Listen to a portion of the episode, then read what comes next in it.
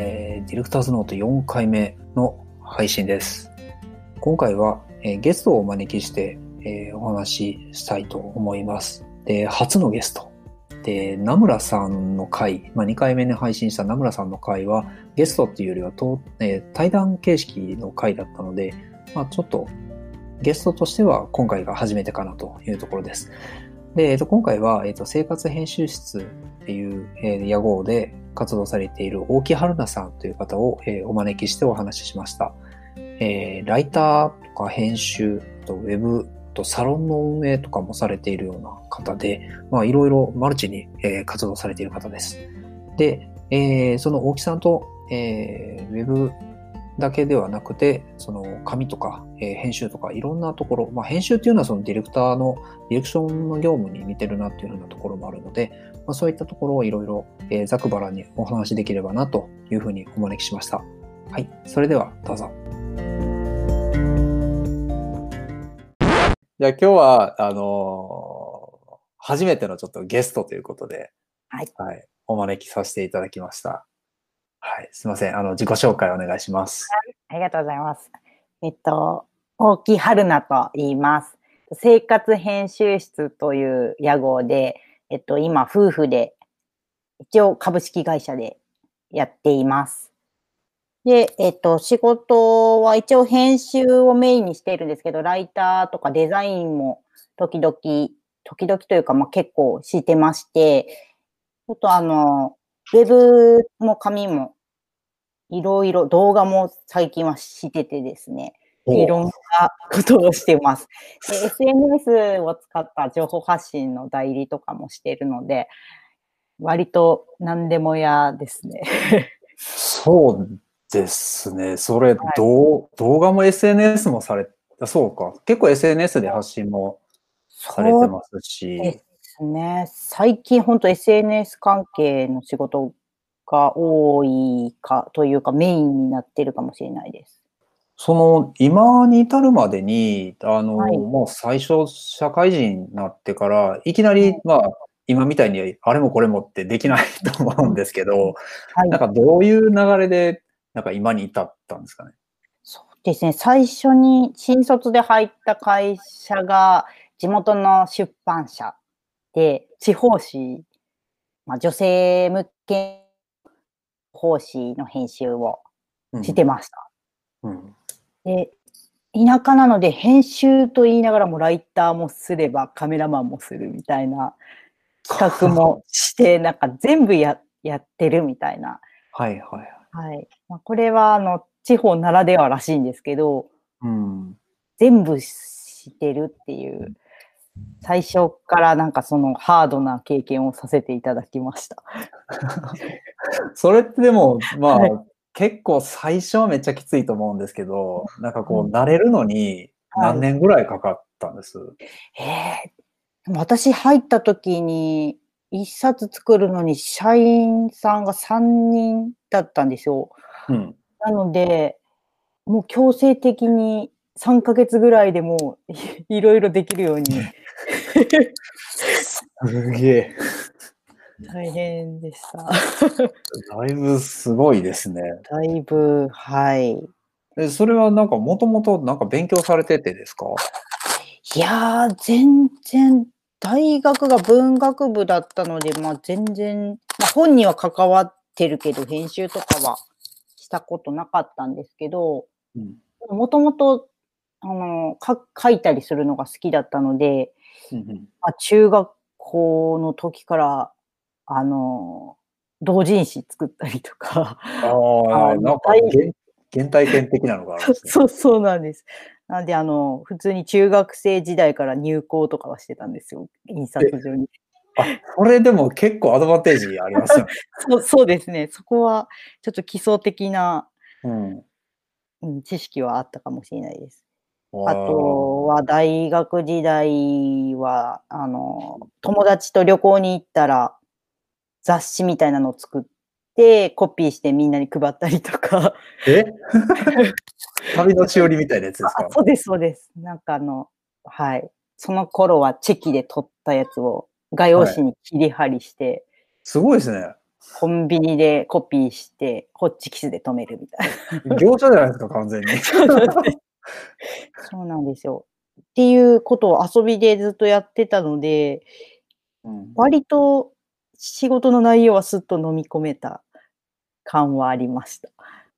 で、まあ、それで大学卒業して、編集に入り、で、入って、まあ、現場経験はそれが初とはいえ、何かしらその、その作るとか雑冊子作るっていうのが、まあ、アマチュアなりにもこうやってたあっていそううところですよね。で、そこから実際プロの現場に入ってっていうところですよね。うんあーで、そこから、あれですか、何年ぐらい？そうですね。結婚で退職したので4年半ぐらいいて、で、えっと、すごい仕事はハードだけど楽しかったので、うん辞めてからもフリーランス、最初フリーのライターになって、うん。その元いた会社の下請けの仕事をやってました。そそれが多分でも1年ぐらいだったのかな。1年ぐらいはいはいはい。ます。ちょっと記憶があやふやなんですけど。うん。そうですね。その後に、知り合いの社長さんから、ちょっと、あの、社員に、を探してるんだけど、社員にならないかって言われて、で、私はすごいフリー、楽しかったので、はい。フリーやめるのはき寂しいなと思ったんですけど、ちょっとなんか、あの、困ってそうだったんで、よし、じゃあ、また社員に戻るかっていうので、それでちょっと、あの、ウェブ系の制作会社にうん。入りました。それは、ウェブってその時は、経験としてはほとんどなかったです？そうですね、全然なかったですね。すごいですね、それ。そうなんですよ。その時に、あの、まあ、きっかけとしては、あの、今の SNS みたいなのがその時はそんなに流行ってなくって、でも SNS 機能をつけたウェブマガジンみたいなのその会社がはいはい。やってたんですよ。ポータルサイト、プラス、その会員さんがコミュニケーションを取れるうん。大人の部活動みたいなはいはい。あのー機能がついたポータルサイトをやってたので、それの編集をしてほしいって言われて、うん。で毎月その特集をしたりとか。するので、まあ、ちょっとできるかなって思ってやってました。なるほど。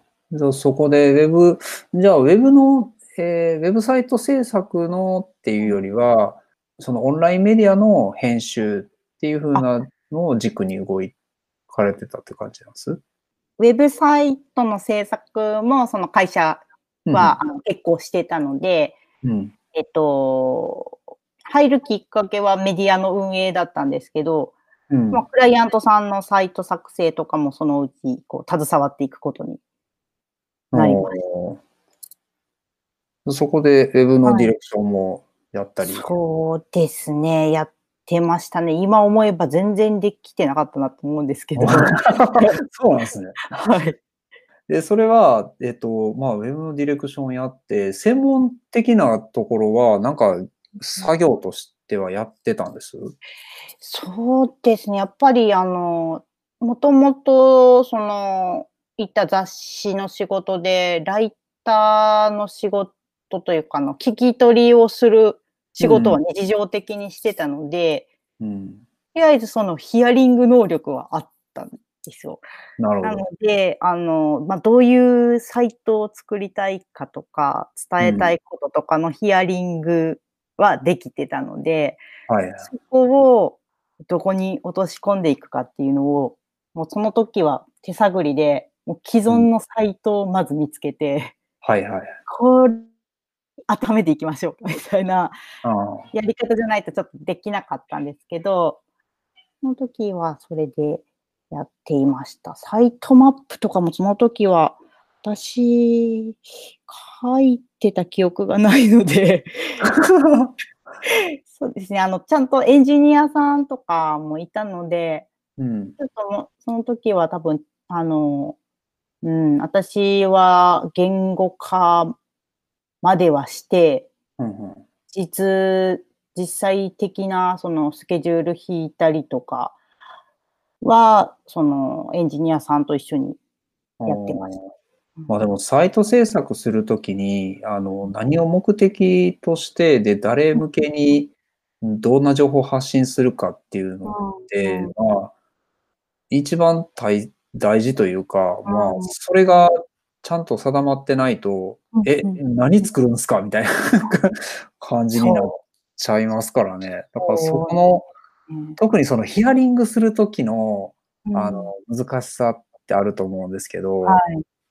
なんかあの、編集、多分それってなんか編集やってたから、あの、なんかそのヒアリング能力というか、お客さんが、あ、これ多分お客さんの中でこう思ってるけどうまく言えてないな、みたいな。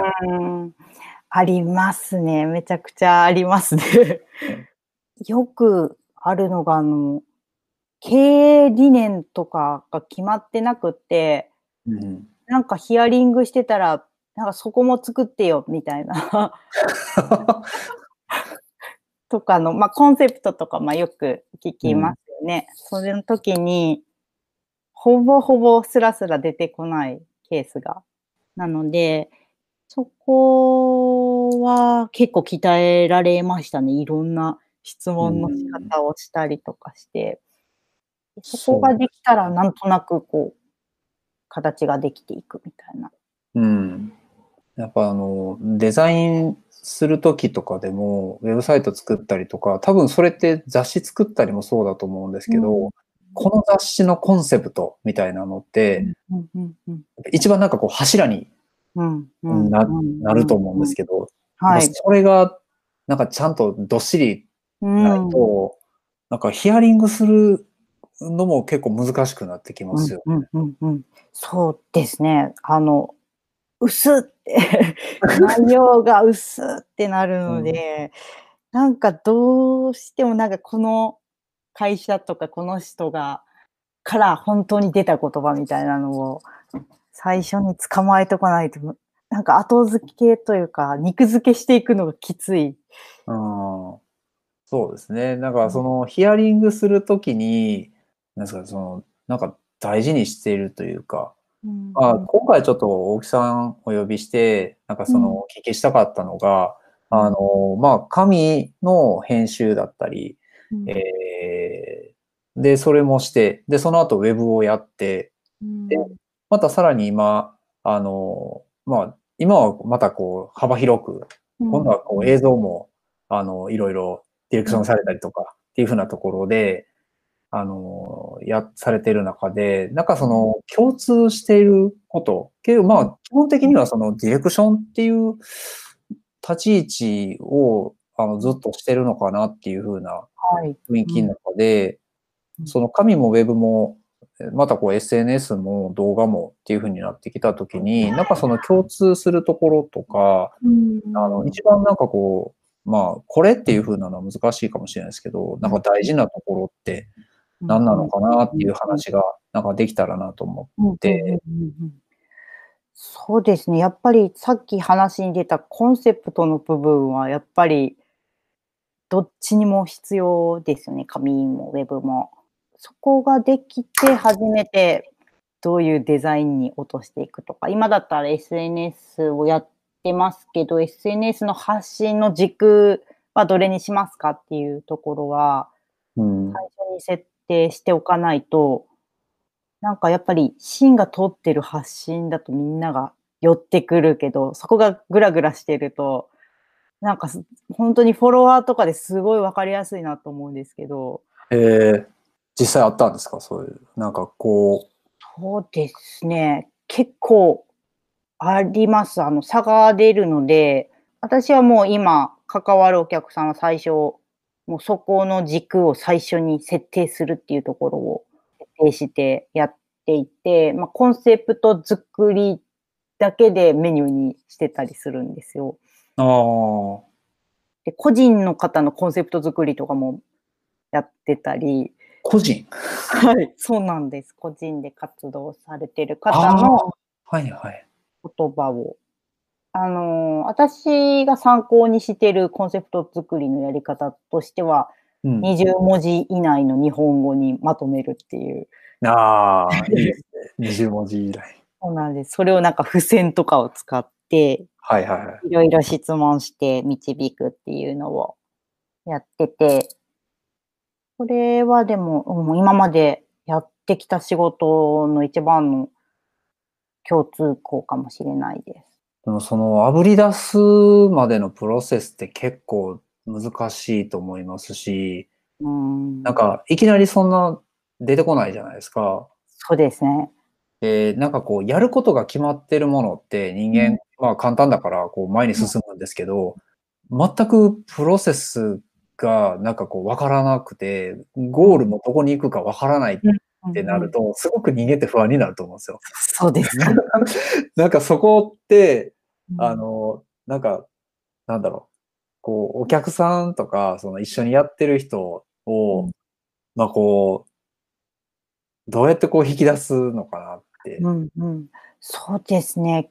結構やっぱ質問の仕方によって引き出されるか、うん。なんかの隠されるかでちょっと変わってくるかなと思うんですけど、例えば最近だとまあロゴのお仕事とかもやっぱりコンセプトがないと作れないじゃないですか。うんうんうんそういう時とかも、まあ、例えば同業種に対して自分はどこが強みだと思いますかみたいなうん。を聞いていったりとか、で、割とでもやっぱ言語化できてないと、割とありきたりな言葉になっちゃったりするので、はい。どんどん意地悪な質問をしていったりとか、はいはい。ななんかあのライバルのうん。ここが腹立つとか、ここが羨ましいとか、で、どうですかとか、あの、結構悪口ベースだと、皆さん割と素が出たりとかして。なるほどね。そうなんですよ。なるほどね悔しいって思うのはどういうポイントですかとか聞いたら、割と具体的に出るんですよね。かっこつけずに。はいはいはいはい。あで、そう、かっこつけずにね。そこ大事ですね。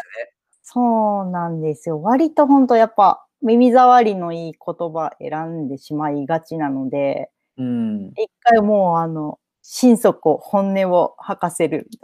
はいはいはい。丸裸にしてやると。そうそうそう。その中だんだん乗ってくるので、あ、まあ確かに。わかる、それ。であとは、あれですね、本当に、まあ、あの、これは経験上ですけど、ずっといろんな業種とかの取材してきてるので、うん。なんとなく同業種の中でこのお店はここが素敵なんじゃないのかっていうのは、やっぱりちょっと自分の感覚の中にもあるので、例えば、あの、同じ洋食屋さんだったとして、まあ、うん洋食屋さん、このお店、このお店、このお店ありますけど、うんあなたのところは、なんかここがすごいですよね、みたいなのを、こっちがの感覚として喋ると、なんかそれが当たってた場合めっちゃ乗ってくるんですよ。そうですよね。なんかこう、自分でも薄々思ってたけど、それをなんかこう、客観的に言われると、そうやねんみたいな。そうなんです。そこを乗ってきて、で、どんどん喋ってくれだしたら、やっとなんかつかめるって感じが。ああ。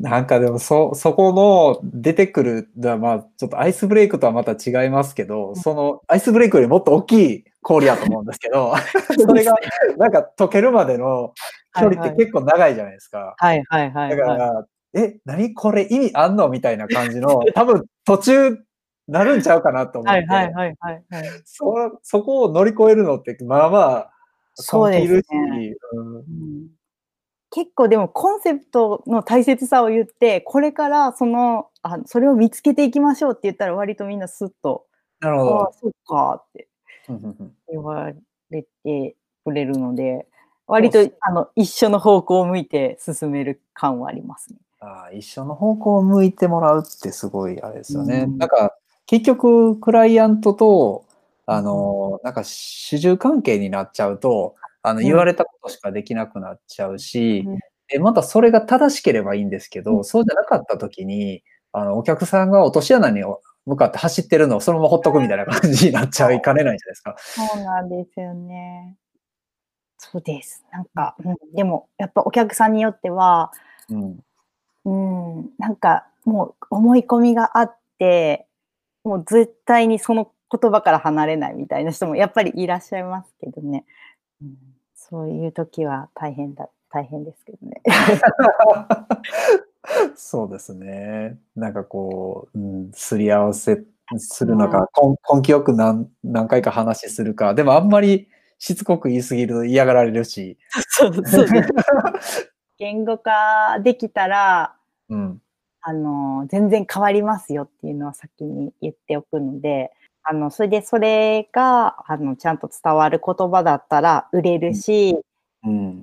人気になるから、そこは、うんかっこつけずに探しましょうみたいなうんことは正直に言いますね。かっこつけずにね。難しいけど。うん。なんで、まあキャッチコピーとは違うと思っているので、キャッチコピーはやっぱかっこよくないといけないけど、コンセプトは分かりやすさ。そのキャッチコピーと違うコンセプトっていうのは、はいそれはなんか表に出すものなんですか？出さなくてもいいと思ってます、コンセプトに関してああは。、なるほどなの。で、もう、私だったら編集の力でファンを作るっていうコンセプトにしてるんですけど、うん。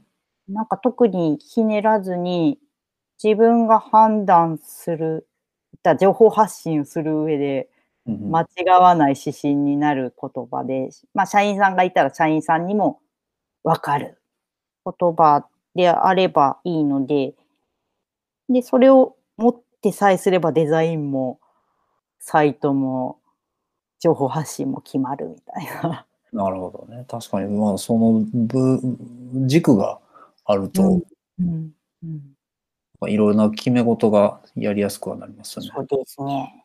で、ここが決まっていれば、そのウェブも、じゃあ色味はこうしましょうとか、なんかすごい言いやすい。わかりやすい。わかるわかる。すごい、そうですね。か、なんかその個人の好みによらなくて済みますよね。そうなんですよね。それが楽です、やっぱり決まってると。なるほど。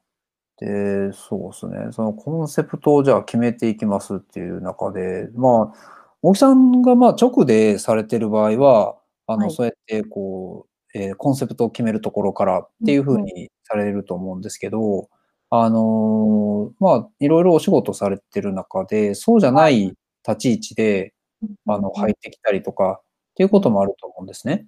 はい。で、例えば、なんかその、一個のプロジェクトの中で、えっ、と、メンバーとして入っていくっていうふうにやっていく中で、今までこう自分が、えっ、と、そのプロジェクトの、なんですか、リリードする役割として入ってたのが、えっ、と、そうじゃない立ち位置で入っていったときに、ディレクションの良し悪しみたいなのも、うんうんうんうなんか見えたりすると思うんですけど、ん。はい。これ、これは僕の個人的なあれではあるんですけど、なんかディレクション、たディレクターじゃない立ち位置で、うんはい、プロジェクトに入った時に、うんこのディレクションはなんかいいなとか、うんこれこれはちょっとみたいなのとかって、うんなんかあったり、はい。めっちゃありますね。めっちゃあります。私はその、まあよく言われるのは、ライターの部分だけやってっていう言われることもあるんですよ。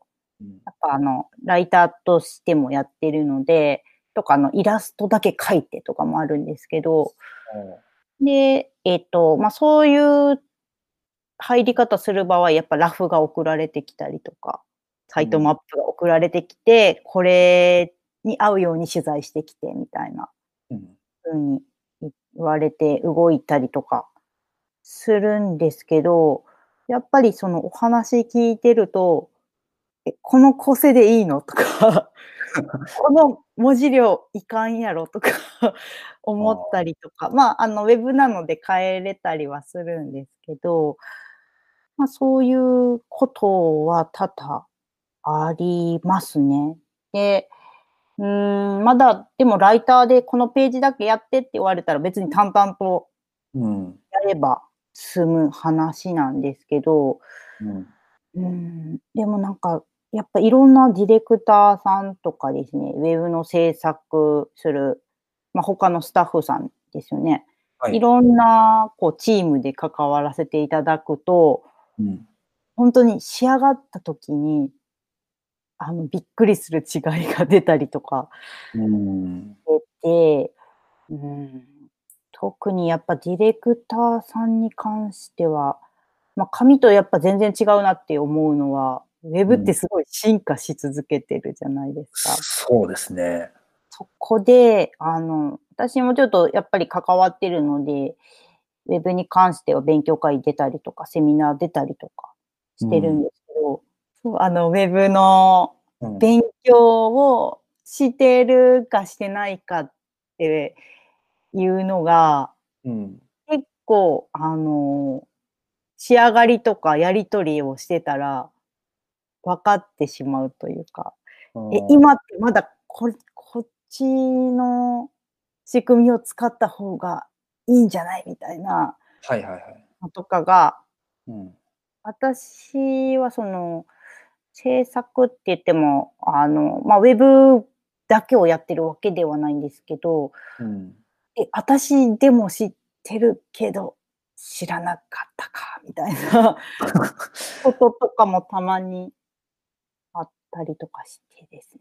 特に今だと、あの、コーディングとか、まあ、けスマホがいいんだとか、でデザインの流行りとかも、なんか把握してる人と、昔の知識のままでいっちゃってる人と 結構いるな。あー。あー、怖い怖い怖い。いやいやいやいやいやいやいやいやいやでもそうっすね。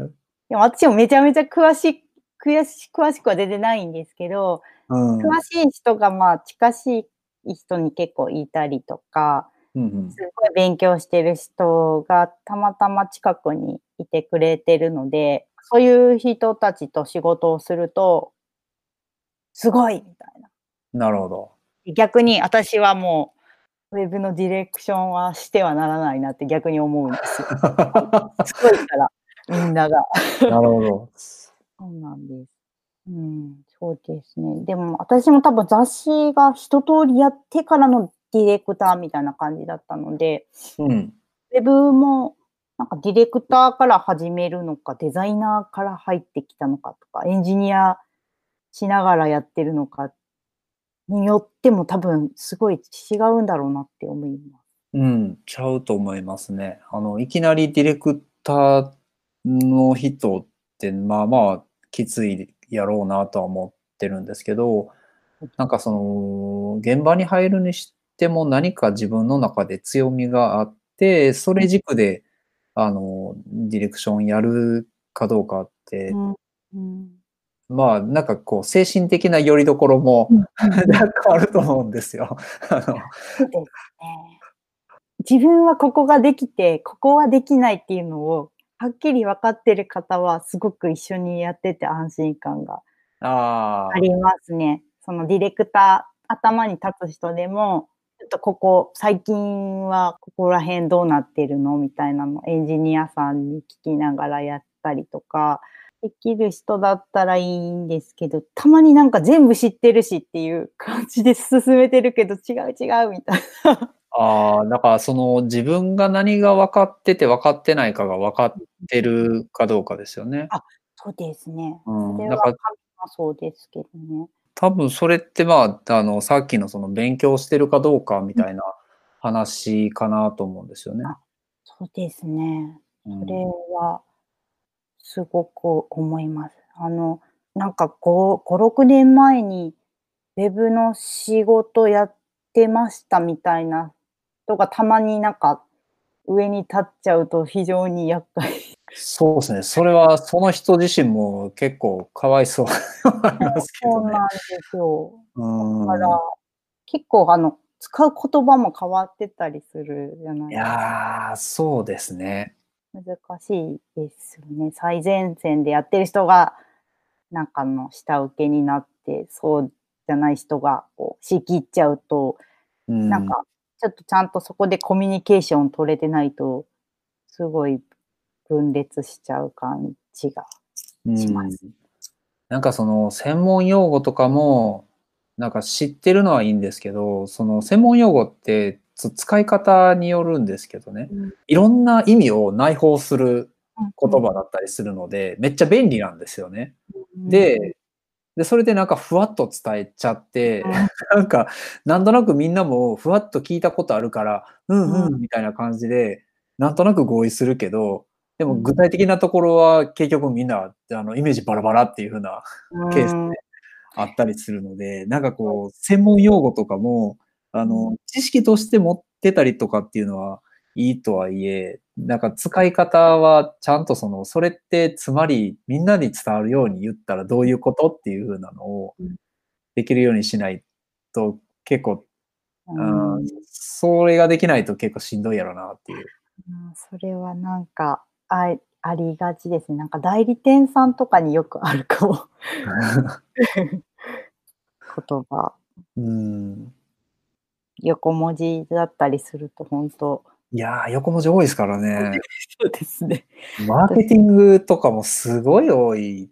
そうですね。なんかあの、アルファベットのが3つ連なってる KPI とか、ああいう、ああいうやつ、本当にわからなくなるんですけど、私、KPI と KGI でしょ、そうそうです、そうです。?KGI ゴールですからね。ああ、なるほど。はいで、それのゴールの指標が KPI ですけど、そこら辺がいつもなんか、打ち合わせで出てくるとすごい脳内変換が。結構その取引先だったりとか、コミュニケーションの相手が、あの、どういう立ち位置かによっても、まあ変わることは多いだろうなっていうのはありますね。うんなんか東京とかの方が、まあ、やっぱ総じて、あの、そういった言葉は、あの、使ってる人多いですし、まあうん。通じるっちゃ通じるので、うん。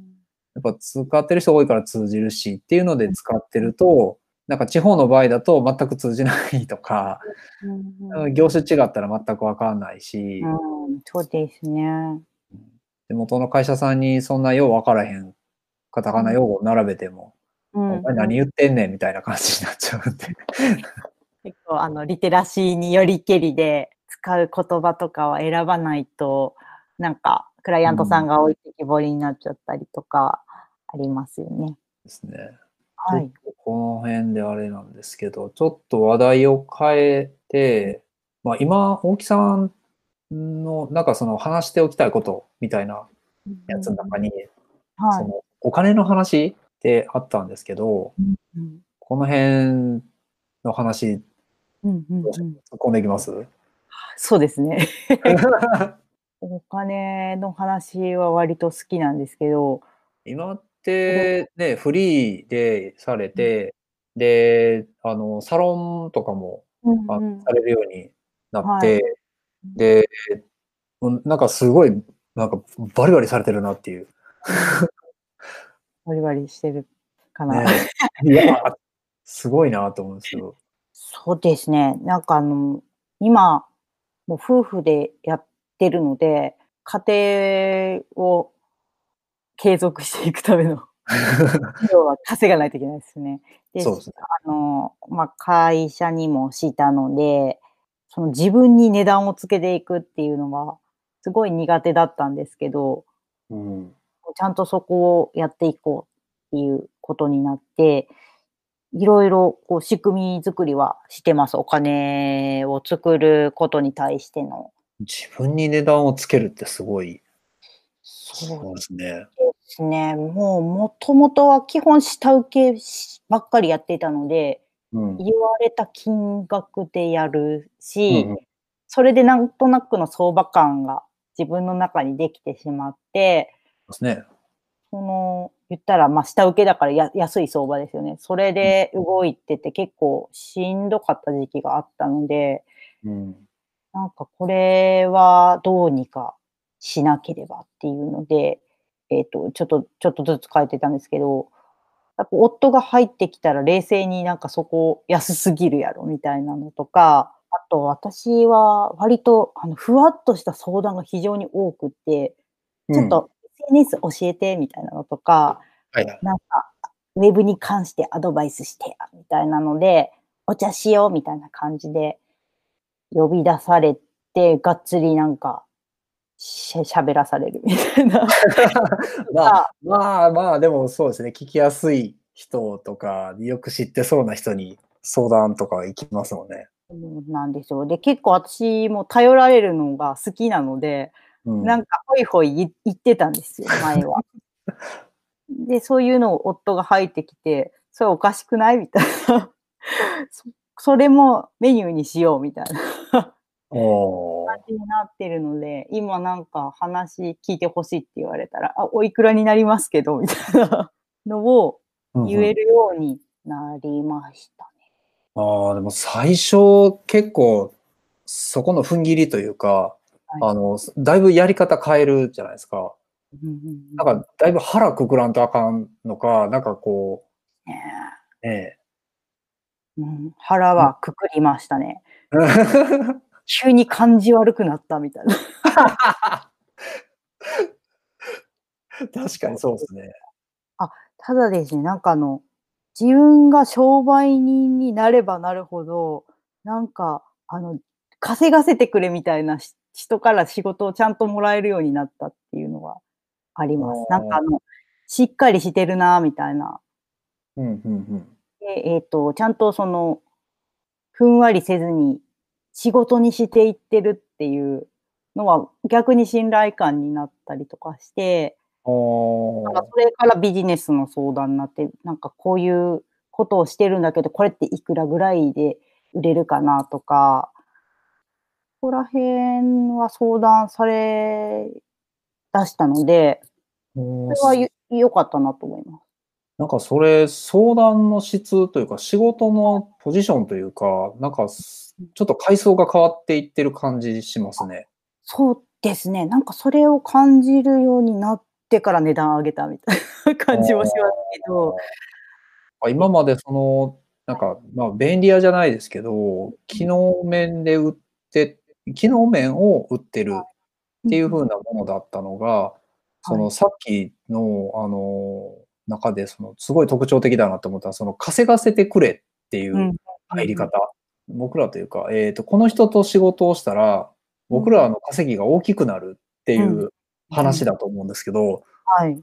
それってなんか、その制作というか、そのものづくりをする人間として一番なんか本本質的なところなのかなっていう、その自分たちが作って自分たち儲けるのは、まあそりゃそうなんですけど、お客さんが儲からなかったら多分意味がないんで、ですね。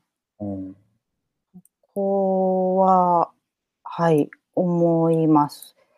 今の仕事はですね、大体、もう月額契約みたいな感じで、半分コンサルっぽいことをしながら、編集というか情報発信のサポートしてるみたいな関わり方がすごく多くて、で、えっ、と、まあ、サロンもそうですけど、言ったらサブスクリプションみたいな。私を毎月買ってくれたらいつでも相談できるよ、みたいな なるほど。のスタイルにしてるんですよ。そのスタイルが割となんか、あの、うちもやりたいみたいな人が多くて、そのサロンのスタイルで売っていくっていうことですか？ですね、あの、サブスクみたいな感じですね。もう固定収入を作りたいみたいな。ああ、そういうふうにやっていきたいっていう人の、はいはい。か、そうですね、情報発信とかもですね、今、その広告を全部切るから、あの、うん SNS だけで集客したいんだけど、協力してみたいなうん。多くて、で、それで、あの、成果が出てるので、うん。割と継続して仕事をいただいてる。すげえ。でも、あの、コンサルっていう言い方はすごい私好きじゃなくって、あのはい。あの、こ怖いんですよ。怖い。結構高いコンサルタントの方とかいらっしゃるじゃないですか。あの。ああ、僕あんまりコンサルって、うん。あの、イメージしか知らなくて。たまにそのコンサルさんが入ってるところに、うん。制作で入ったりとかもするんですけど、やっぱなんかの本当のコンサルはいろいろこう型を持ってて、うん。こう、この通りにやったら儲かるみたいな。あをちゃんと持ってたりとか、数字を見れたりとかする人が多いんですけど、私は多分その、そこでやっていくと無理だと思ってるので、あの、イメージで売っていきましょうみたいな。うんなんかそのお客さんによってや、まあ、はい。やり方が違うから、ある程度のなんか型みたいなのはあのあるにせよ流れみたいなのがあるとしてもやっぱほ本当のところはそのお客さんによってやっぱやり方変え変えないといけないっていうところですからね。そう、そうですね。なので、もう、あの、がっつり、私がついてると、毎月いくら収入アップしますよみたいなことではなくって、うんなんかな、使う言語というか、あの、コンセプト作って発信する内容に一貫性が出てくると、コアなファンがつきますよ、みたいな。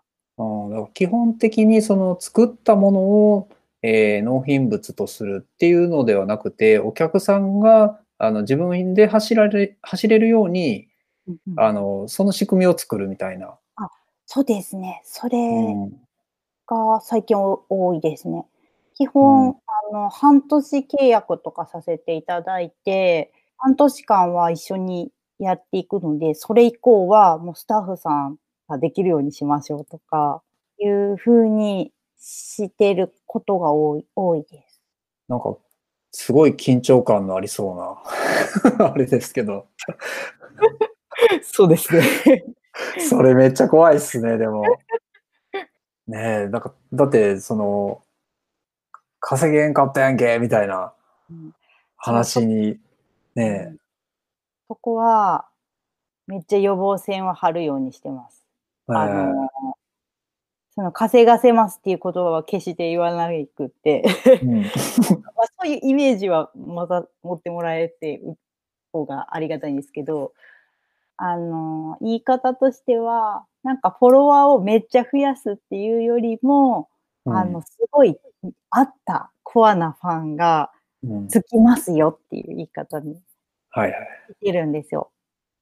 で、多分それは私自身の性性質もそうなんですよ。多分、あの、うん。番組向けっていうより、なんかこの雰囲気がいいなっていう人が多分集まってきてくれてるので、うん、それには自信がありますみたいなあ感じで言うと、あの、一時期その、なんでしょう、某テレビ番組とかですね、なんかちょっと何何かしらちょっと有名な誰かに取り上げられたりとか、まあ、インフルエンサーにあ。紹介されたりとかすると、わーっと来て、なんかわーっと去っていくみたいな。うん。そういう売り方は、やっぱりなんかあのしんどいと思うので、コアに数はぼちぼち増えていくとか、そんなに大きい変化はないけど、もうずっとファンでいてくれる人を育てましょうみたいな。うん。っていうと大体納得していただいて、で、それなりにそこに対しての成果を感じてくれたら、OK。あ感じに持っていってます。まあでもそれは多分大木さん自身が、あの、そういうふうな、あの、なんですかね、まあ多分ご自身でのこうせ成功体験じゃないですけど、うん。こうやったらなんかうまくいくだろうっていう、あの、ものが、まあやっぱり核にあるから、それがなんか自信持ってちゃんと言えるんじゃないかなと思いますね。なんかその誰かが作った方法論ではなくて、ちゃんと自分で考えて行動して、なんか作っ作り上げて練り上げたみたいな感じはすごくうん。しますね。それはそうかもしれないです。だから多分、あの、愛媛でしか通用せんのやろなとはたまに思うんですけど。あ あどう土地、そうですね。土地とかもあるかもしれないですけど、なんか、そうですね。どうなんでしょう。あのなんかどっかの、あの、ま、前なんか一回、アートディレクターというかデザイナーさんの方とお話しする機会があって、あの、地方の、あのーえっ、と、伝統工芸とかを、えっ、と、活かして、で、それをなんかもっとこう、アーティスティックなものというか、えっ、と、もっと違うものに、えーと、活かして、で、なんか、あのーアート作品を作るみたいなうん。のを取り組まれてる方がいて、で、その人の話聞いたときに、やっぱその伝統工芸の方とかって、うん。あの、まあ、それを、そのアートだったりとかにコミットして、なんか一緒に関わって、で、それをすることで、あの、自分たちの、その、また伝統工芸にも目を向けてもらうっていうふうなところにも、まあ、つなげたいっていうところがあるんですけど、やっぱ一番、すごいその、気持ち的に、あの、入ってくれないというか、壁をものすごく作られるっていうのが、あって、で、それ、やっぱなんで壁そういうふうに作られてしまうかっていうと、あの、なんか、やっぱちょっとこう、東京とかの、なん、か、あの、有名な人がポッと入ってきて、で、なんかこう、ガガって中かき回して、で、去っていくみたいな感じのを、やっぱすごくみんな怖がってて、うん、どうせ来て、なんかそうやって作って、で、すぐになんかこう去っていくんやろみたいな。で、なんかそうやって、あの、んずっとこう関わってくれないんじゃないかっていうふうなところがあって、あの、やっぱ話聞いてくれない人とかっていうのもたくさんいるっていうふうなのがあったんですよね。で、で、その地方だから、その、そういうふうに泥臭くやって話聞いてもらえるのがスタイルとして合ってるっていうわけでもないと思うんですよ。うんうんうんうん、結局なんか東京とか、あの、都市部とかでも、やっぱ、あの、僕もいろいろ仕事させてもらってると、意外と泥臭く行く方が好まれるっていう 感じがあって。まあ、でも人によるかもしれないですけどね。うん。なんか、あんまなんかこう泥臭く行くとちょっと、なんやこいつっていうふうにうん。なる。ケースもあるかもしれないんですけうんど、まあ、結局対人対人なんで、うん、そうですね。それはそうですね。うん、上から行くと、やっぱりうまくいかないんだなっていうのも私もちょっと、まあ、見てきたりとかして、特にその街づくり系とかはやっぱり、なんか、俺が変えたい街を、みたいな人とあか、たまにいるじゃないですか。なんかちょっと一肌、一旗あげたいみたいな。はいはい。あーが、なんか本当に、本当に街のことを思ってるのかとか、それとも自分の成果を上げたいのかっていうのって、やっぱりクライアントさんってすごい見抜いちゃうんだろうなと思うケースも何何個か見たりして、まあ、逆にすごい頑張ってるのに、なんかイメージで入ってこないでみたいな あの壁を作られたりすることもあるし、難しいですよね、そこの気持ちのすり合わせをするのは。そうですね。そこのなんか壁を越える。そうですね。あありますね。私も、うん。これあんまり言ったらいかんかもしれんけど。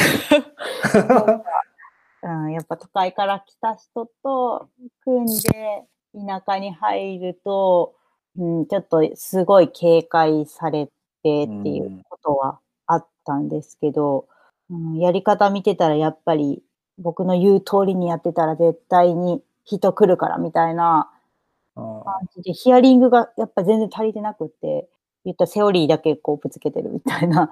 うんで、行くと、すごいやっぱみんな疲弊してしまって、で、途中から私、あの、もうちょっと話聞きませんかって言って、私がしどり離れて、普通に雑談とかをするようにしたりとか、うん。すると、だんだんなんか心が開かれてきて、みたいなのも経験あったので、難しいですね。本当に寄り添えてるかっていうところは難しいなと思います。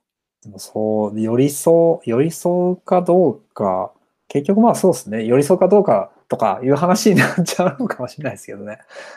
でも難しい話ではなくて。難しいですよね。でもそうですね。寄り添いすぎて、その現状維持なのもいけないし、一旦許していただいて任せてもらえるのが一番いいですね。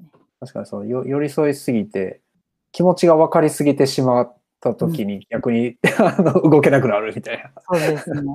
それはたまに気をつけなきゃって感じ。とそろそろなんかあれですね、いいいい感じで話をこう、なんかうん締めていく感じにはい。できたらなと思うんですけど、僕ね、こう話のクロージングが死ぬほど苦手で、うん難しいですよね。なんかね、僕打ち合わせの最後こう、ピシッと締めれないんですよ。多分あれですね。ウェブと紙のディレクションのところは多分違う方向に行っちゃったからかも。そうです。ね。大丈夫ですね。あのー はい。なんか、全然うんいいと思います。うん、ディレクションって言っても別に、なんですかね、技術的な話したいわけでもないですし、そうですね。でも、うん、まあ先ほど、長田さんが言われてましたけど、なんか人と人というか、なんかディレクターってやっぱ人が、なんかひ自分で言うのもなんですけど、人ができてないと無無理じゃないですか。うん、結構そうですね。でもひ人できて、できすぎてると、多分またこう、なんかいい、あ難しいですよね。こう、言い、い言いにくいことも、こう、うまく言えないといけないかったりするから、なんか気を使いすぎちゃうと、いや、どうしよう、言わ、え、うってなって、ずっと言わずにしまう、終わるみたいな。そうですね。なんか優しく締め切りを伝えるとか、なんか、でも怒らせたら怖いぐらいに思ってもらわないとピシッとしないみたいな。そうそうそう、それありますよね。なんかその、うん怒らせたら怖い感って、どうやって出すんだろうっていうのはなんか、うん。ありますけど、ね、そうですね。苦手ですね。こう、むしろずっとニコニコしてる方があれかもしれないですけどね。うん、確かに。でも逆に怖いですけどね、ニコニコ。うん、なんか優秀な人、優秀な、そうですね、編集さんとかも、うん。私がライターとして関わってて、編集者さんについてもらう時とかも、はい。めっちゃニコニコ、あの、お尻叩いてくる人とかいるので、すげえなって思います。あーあれすごいですね。それできる人。なんか、メールとかもそろそろ、てんてんてんだけとか、どうですか？終わりみたいな。とかやると、あーなんか、あ、こういう圧のかけ方いいかも。圧のかけ方ね。そうですね。なんで私もたまに LINE とかで、どうかなみたいな。スタンプだけ送るとか、スタンプだけ。あの、なんか影から覗いてるようなスタンプだけ送るとかは。確かに、そういうのいいかもしれないです。なんかあの、クリエイターさんとかをまとめるときは、やっぱり、モチベーションをくじかないっていうのもすごい大切だと思うので、もう締め切り締め切りでずっと叩き続けると、いいものできないかったりするから、難しいですよね、そこが。そうですね。あんままあ、締め切りは、あのね、スケジュールはまあ、やっぱなんかまあ、基本として大事なのですけど、あんまそれの話をしすぎると、なんか、あの、動きが鈍くなってしまうこともあるので、どうやってこう楽しくやってもらうかみたいなのは気を使いますし、まあ人によってそのポイントが違ったりとかもうん。ありますし、なんかその、なんかなんとなくこう楽しす、楽しくやろうよみたいな感じで言ったら逆になんか、あの、逆効果の人も中にはいたりするので、そうですね。なんか、あの、関わってる人たちの性質を知りつつ、うまくこう導くのってやっぱディレクターさんの仕事、うん一番の仕事な気がしますね。なるほど。そう。クライアントさんもそうですけど。やっぱその、なんか編集のすごくよくできる人とか、まあ、ウェブの、その、ウェブでもそのディレクションとか、あと映像とかでもディレクションされてる人とお仕事されたりすると思うんですけど、共通してるというか、こう、なんかすごい、この人いいなとかっていうのって、うんなんかさっきの、なんか人の扱い方がうまいみたいな。そうですね。私は結構そういう人の方が好きですね。あの、逆にめちゃ完璧な、完璧すぎて、あの、理想がすごく高くって、こう、叩いて叩いてっていう人よりは、なんか今いるメンバーでのベストを目指そうみたいな感じで、あの、うまくまとめてくれる人の方が、私は優秀だなと思っていますね。なんかあの、理想、うん、理想、その人の理想に行くんじゃなくて、今のメンバーでしかできないことをやるみたいな。まあ、やっぱチーム作りとかそういう話なんですよね。そうですね。で、うん、大体の人は、まあ私はやっぱクリエイターさんが結構す好きなので、あの、気難しい人とかもいるじゃないですか、その、うん、すごいアーティスト気質な人とか、そういう人とかも結構好きなので、うん、やっぱり、あの、そういう人たちに上手にモチベーションを上げ続けてる人を見ると、すごいなって思います。大木さん自身は、その、はいなんか気難しいアーティスト気質の人たちと、こう、どう、なんかこう、モチベーションを上げるように？そうですね。まあ私は結構、あの、褒めて頑張ってもらうタイプなので、なるほど。すごいめっちゃいい、いいです。でも、ここ変えたらもっといいです、みたいな。を結構過剰に言ったりとかしますね。あと、まあ、締め切りとかも、うん、あんまり強く言いすぎず、本当の締め切りはもうちょっと長いみたいな。まあその辺は多分人によるかもしれないですけど この人はちょっと早めに言っとこうみたいな。そうなんです。で、私は、あの、私がクリエイター側に、ま、回ると、すごいとろいので、あの、追い立てられるのが嫌なの、すごいわかるので、なんか、うん、自分に置き換えて、自分がされて嬉しいディレクションをしようとは思ってます。あ、いいですね。でもそれ大事。それもあれですね。いろんな経験をしてきたからこそ、なんか、あるような感じしますね。そうですね。それはあり、あると思います。じゃあ、こんな感じで、はい。えっ、と、最後にちょっとなんか、うんあの、宣伝みたいな、はい。あります？宣伝。そうですね。まあ、すいません。宣伝したいことありますって聞いておきながら、そんなに拡散力ないんで、残念ながら全然拡散力ない上に、しかもこれ聞いてる人って、多分、ディレクターとか、あと、ツイッターで繋がってる人とか、そうなんになるから、全くエリア関係ない人とかになっちゃうから、全然仕事繋がんないと思いますけど。じゃあ、サロンぐらいにしときましょう。あそれいいっすね、サロンね。宣伝することといえば、あの、生活編集サロンというオンラインサロンをやってますので、おこちらを月額2500円でございます。なんかあの、一応テーマは、あの、生活の編集なんですけど、さっきほど議題に出たの、コンセプト作りを、あの、メンバーそれぞれが自分のコンセプトを見つけたりとか、することをお手伝いしたりとか、ーうんうんあとその相談とかもみんなで乗り放題みたいなあ 仕事。相談とかはい。あったりとか、あとは私が結構、はい、裏話を する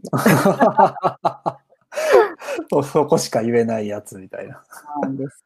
なんで私は手帳、手帳を書くのがすごい好きで、手帳の講師とかもしてるんですけど、毎日の手帳を公開したりとかしてます。はあ。人数的に何ぐらいいらっしゃるんです？人数今20人、20人ぐらいですかね。なんか上上限あるんですかそれ？最初は、最初めっちゃ多かったんですよ。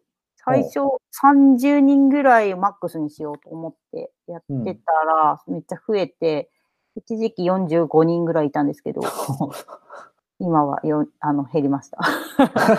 それは、あれですかもうちょっとこんな人数見れんっていう。いや、そんなこともないですね。やっぱり、あの、一定そう、あの、ロム、ロム線、よ、うんうん見るだけの人も多いので、なんかゆるっと、まあやっぱ少人数が合ってるなと思います、私は。なるほど。まあでもなんかこのサロン運営の話とかになってくるとまた違うテーマそうですね。あれですね。また、ままたた別の機会とか。話しそうですね。うん。なんか、あの、そう、サロンの話で言うと、前に、えっ、と、なんですかね、オリラジの中田さん、はいはいはい。あっちゃんが、あの、うん。あの人もサロンしてると思うんですけど、うんあの、ニュース X のポッドキャストで、うんうんうん PMM の亀山会長と、なんか話してるのがあったんですけど、うん。あうんの、めっちゃ面白かったんですよ。うん。で、サロンも、そのサロンによっていろいろな毛色があって、うん。あのな、なんかその運営的な考え方とか、まあそれをどう活かしていくのみたいな、話があってうんうんうんうんあなんかすごく、あの、なんか自分の仕事にそれが生きるとか全くないんですけど、ただ単にこう興味本位というか、うんなんか話的に面白そうっていうのは。面白いですね。うん、まあ、あっちゃんが面白いですよね。あっちゃんすごいですね、あの人。YouTube 大好きですね。ねえ、いや、あれめっちゃ勉強家やし、なんか伝えるのうまいですね。うまい。本当にうん喋るのうまい人すごいなって思います。ええじゃあまあ、とりあえず、大木さんは、その生活編集室、はい。ね。はい。こっちの方の、あの、サロンにご興味ある方は、ぜひ、あの、また、ポッドキャストを配信するときに、あの、アドレスとかその辺も共有しますので、あのぜひアクセスしてもらえたらと思います。はい。お願いします。はい。じゃあ今日はこんな感じで。ありがとうございます。楽しかったです。いや、よかったです。ありがとうございます。ありがとうございます。はい。また、はい。はいお願いします。お願いします。